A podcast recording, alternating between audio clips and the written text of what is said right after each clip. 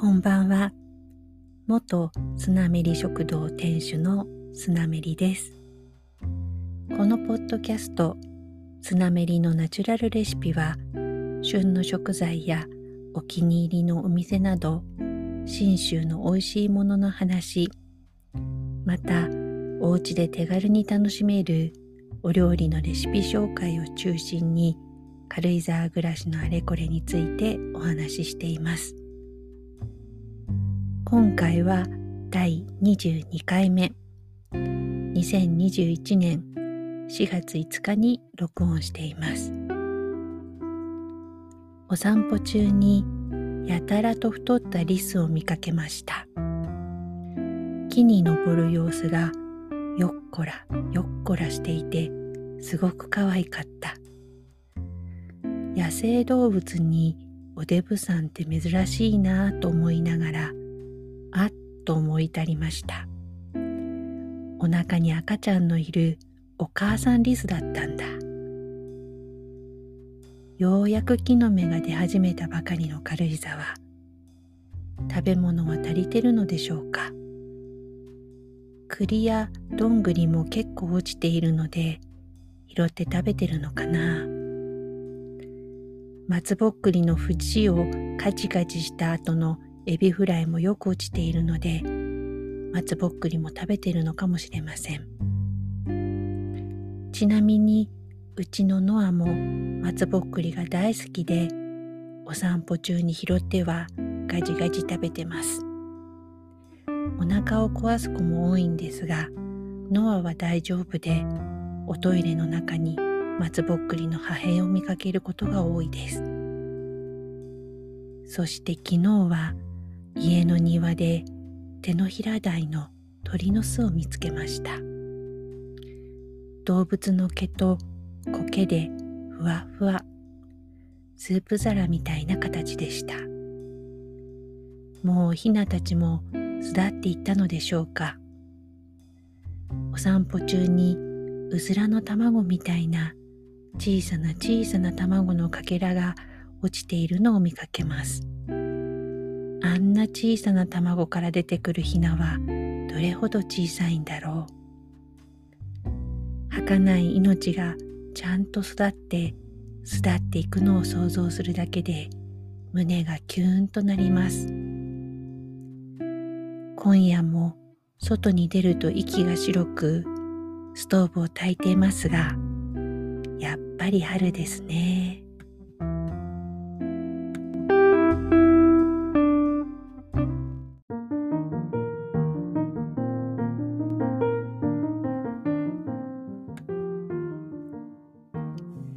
前回親に会いに行ったお話をさせていただきましたが帰りに父の育てた青菜を大量にもらってきました。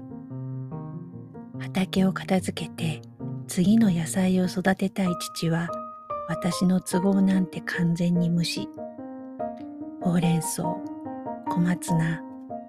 春菊チンゲン菜段ボール箱3箱分の青菜。途方に暮れる量でした。冬を越した野菜たちが花をつける時期で青菜も遠立ちといって茎が少し硬くなってきて花のつぼみをつけています。この遠立ち菜ふわふわの葉っぱの部分だけ摘み取ったものは柔らかくてみずみずしくて甘いんだけど遠くにほろ苦さもあって本当に美味しいんです。美味しいのは分かっているものの傷んでペタペタとしてくるのも早いのでとにかく時間との戦い。もろもろ気遣いながらの親の相手をした後に長距離のドライブ。その後の作業としてはなかなかしびれます。でも青菜たちは待ったなし。帰ってきた日は大量の青菜のお掃除だけで夜中までかかりました。ちなみに青菜のお掃除いろんなやり方があると思いますが私は明らかな汚れだけ手で取り除いたら根っこごとたっぷりの水を張ったボウルにつけて葉っぱがシャキッとするまで置いてからボウルの中でジャブジャブと洗い水を変えてジャブジャブと洗いを3回ほど繰り返します。で、よほど硬かったり傷んだりしていなければ根っこを残したまま根っこから包丁で十字に切り込みを入れてまたボウルの中でジャブジャブ洗います。根っこがごつい時は十字じゃなくて6等分とか8等分とか切り込みを入れて根元の汚れが落ちやすいようにまた火を通しやすいようにします。で水気を軽く切った状態でボウルとかざるにあげておきます。これでお掃除完了。普段青菜を買ってきた時はお掃除が終わり次第お料理まで仕上げてしまいます。1袋とか2袋だったら1品か2品とにかく買ってきた分をその日に使い切ってしまいます。中途半端に残しても冷蔵庫でしなしなにさせちゃうことが多いのでとにかく使い切りが原則です私は青菜の中では小松菜が一番好きなのですが小松菜はオイル蒸しお漬物ナムルにすることが多いですということで今日は小松菜レシピを紹介していきたいと思います。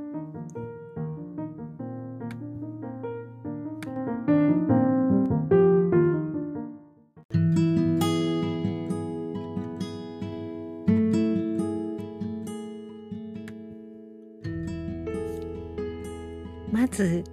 小松菜のオイル蒸し。多少色は悪くなりますが冷蔵庫で23日は日持ちします。蓋付きの清潔な保存容器に入れてくださいね。私はそのままご飯にのせていただくのが好きですがお肉やお魚に添えたりパスタやパスタや焼きそばの具として仕上げに追加したり卵を落としてレンジでチンして巣ごもり卵にすると割とボリュームのあるおかずになります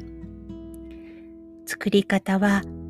小松菜を3、4センチにざく切りにしてフライパンに入れます。1袋分くらいだったら18センチのティファールのフライパンで作ります。塩小さじ2分の1を振りオリーブオイル大さじ1を回しかけ、蓋をして中火にかけます。4分ほどしたら天地返しをして蓋をしてもう3、4分。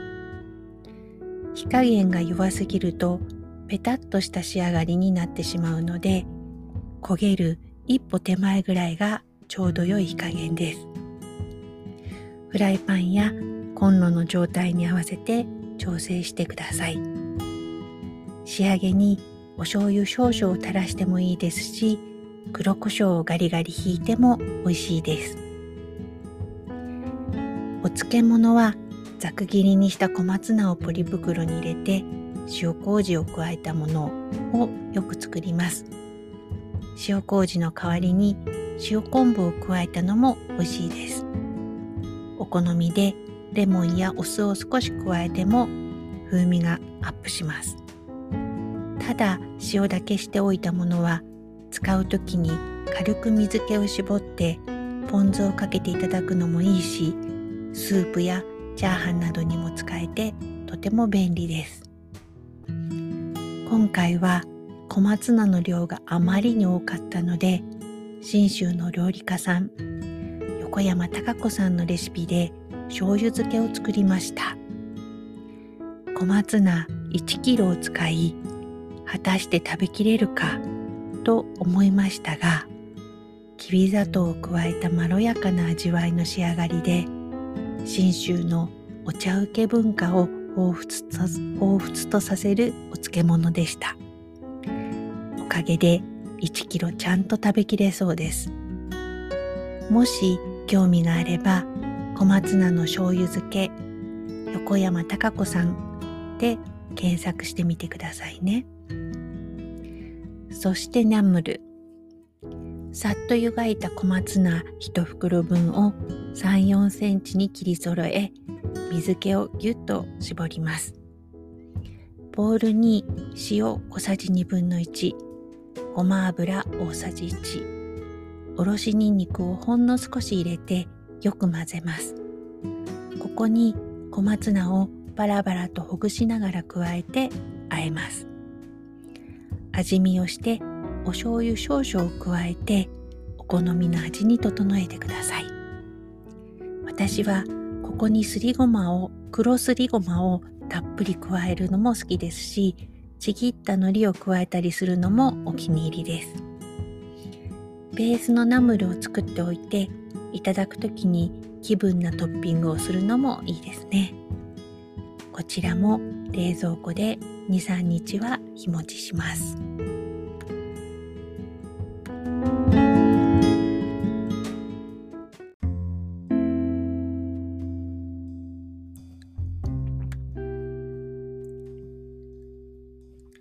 さて、今日はそろそろこの辺で。ちなみに大量の青菜たち。ほうれん草はポタージュの素とほうれん草カレー。残りは卵とトマトと炒めたのにしていただきました。ポタージュの素とほうれん草カレーは冷凍保存。忙しい時の味方です。春菊はさっと湯がいたのを細かく切ってフライパンで空入りして熱々ご飯に桜エビ、ごま油、塩を加えて混ぜご飯に。この春菊ご飯春菊の中で一番好きな食べ方です。チンゲン菜はパスタとお味噌汁にしていただきました。外食が多い方は青菜をいただく機会がどうしても限られてしまうと思います。種類によって栄養もそれぞれですが抗酸化作用のあるベータカロチンやクロロフィルビタミンや食物繊維を豊富に含むので体のためには欠かさず食べてほしいものの一つです。お惣菜のごまあえとかを買ってみるとかインスタントラーメンにざく切りの青菜を加えるとか青菜も食べなきゃとちょっと心がけるだけで体調も良くなるんじゃないかなと思います。このポッドキャスト、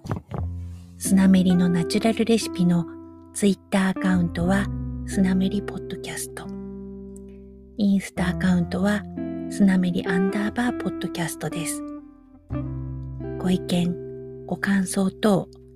ハッシュタグ、スナメリのナチュラルレシピ